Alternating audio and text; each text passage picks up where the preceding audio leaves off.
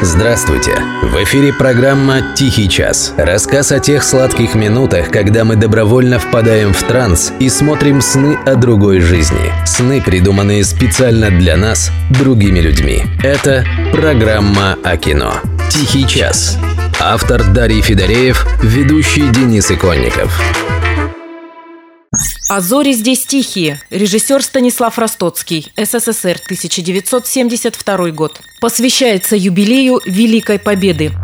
Среди целого ряда, безусловно, прекрасных, пронзительных советских кинокартин о войне «А зори здесь тихие» стоит особняком. Подавляющее большинство фильмов – это ленты о подвиге, которые совершили мужчины. Конечно, были десятки ролей санитарок и врачей, матерей и дочерей солдат, даже летчиц, но почти все они были вписаны лишь эпизодами фон мужской солдатской работы. И лишь в фильме Станислава Ростоцкого роль женщины, а точнее девушки, стала главной. Именно поэтому «А зори здесь тихие» – самый, пожалуй, страшный фильм о войне. Рассказывает Екатерина Маркова, сыгравшая роль Гали Четвертак. Как говорил Станислав Ильич, когда пять мужиков гибнут во время войны, ну, как бы это ужасно, это противоестественно. Но когда пять девочек, по сути дела, это, конечно, уже вселенская катастрофа космического порядка. С этим акцентом связана сцена, которую Ростоцкий долго отстаивал перед худсоветом. Поход женского батальона в баню. Обнаженная натура для советского кино – это было что-то немыслимое. Поэтому режиссер долго уговаривал актрис. Сдались они только тогда, когда им было обещано, что на съемочной площадке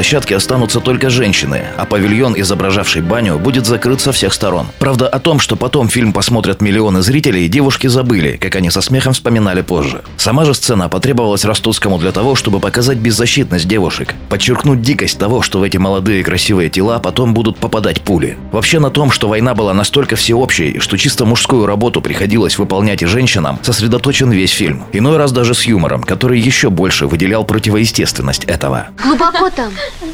Местами по... В общем, по это самое...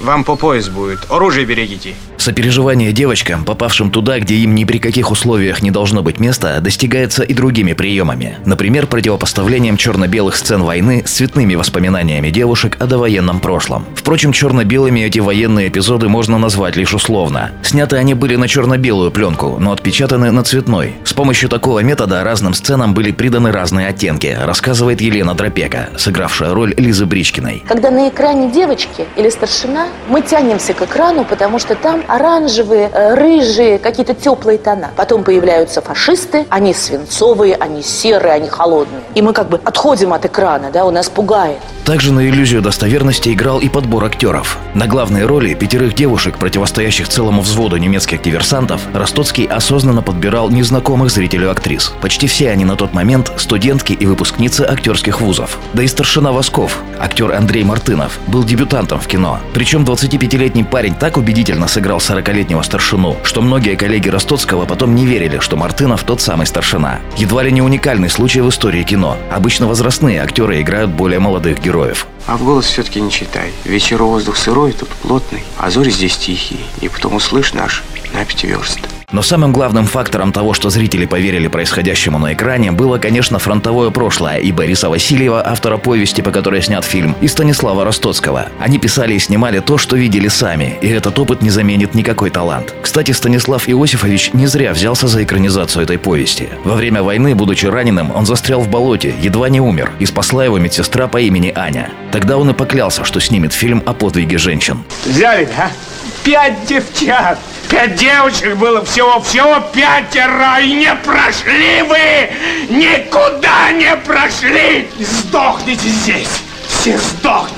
Лично каждого убью! Будете в Петербурге, можете лично посмотреть на те места, где снимался фильм. В горный парк Рускеала, одну из главных достопримечательностей Карелии, есть экскурсионные туры. Побывайте на водопаде, где снималась одна из самых ярких сцен в фильме. Отчаянное купание девушек в ледяной воде, чтобы отпугнуть немецких диверсантов и пустить их кружным путем. Там же, к слову, снимался и новый вариант фильма режиссера Рената Давлетьярова, вышедший в 2015 году. Между прочим, против новой ленты мы ничего не имеем. Технически она исполнена очень неплохо, неплохо и довольно бережно относится к первоисточнику. Но как раз то, о чем уже было сказано выше. Если ужаса войны нет в сердце, его не будет и на экране. Может быть поэтому на новый фильм сходили около полутора миллионов зрителей, а фильм Ростоцкого только в Союзе посмотрели 135 миллионов человек. Знаете, люди вставали после фильма. И я помню, что мы выходили и шли через проход расступившихся и молчащих людей. То есть аплодисменты были не сразу после фильма. Какое-то время потрясенный зал молчал. Все актеры, задействованные в ленте, после выхода ее на экраны стали звездами мирового масштаба. Представляя фильм, они вместе с режиссером объездили полмира, а в Китае стали национальными героями. Представляете, как сошел с ума по этой ленте Китай, если ее там посмотрели более миллиарда человек. В 2005 году китайцы даже свой ремейк сняли аж на 20 серий, а Дэн Сяопин называл «Зори» Ростоцкого по-настоящему китайским фильмом. У нас же в России по недавнему опросу зрители единодушно признали ленту самым лучшим фильмом о Великой Отечественной. Разве это не повод посмотреть ее еще раз?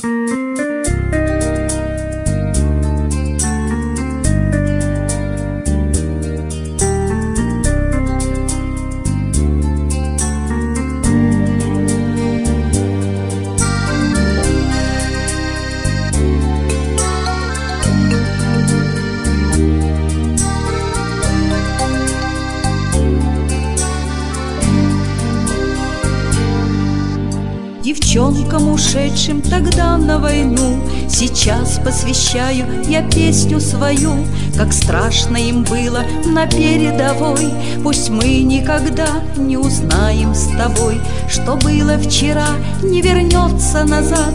Теперь вы в шинелях, в руках автомат, Там взрывы и стоны, и день словно ночь, И как вам, девчонкам, солдату помочь?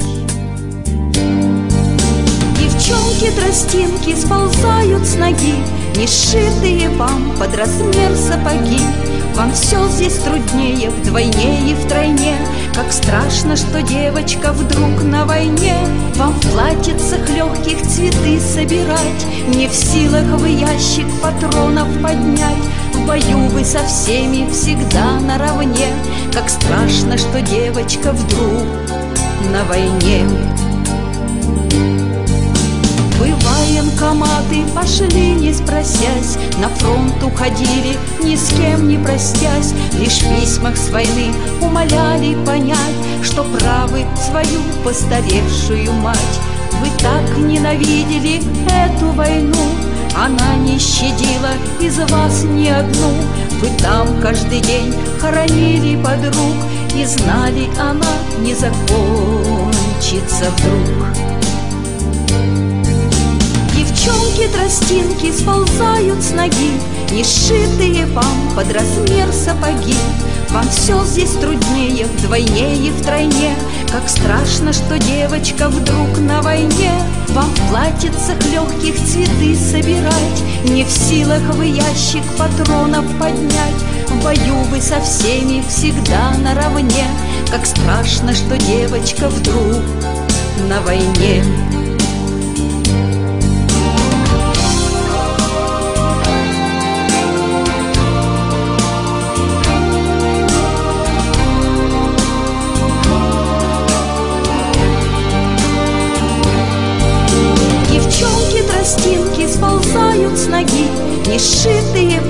Размер сапоги.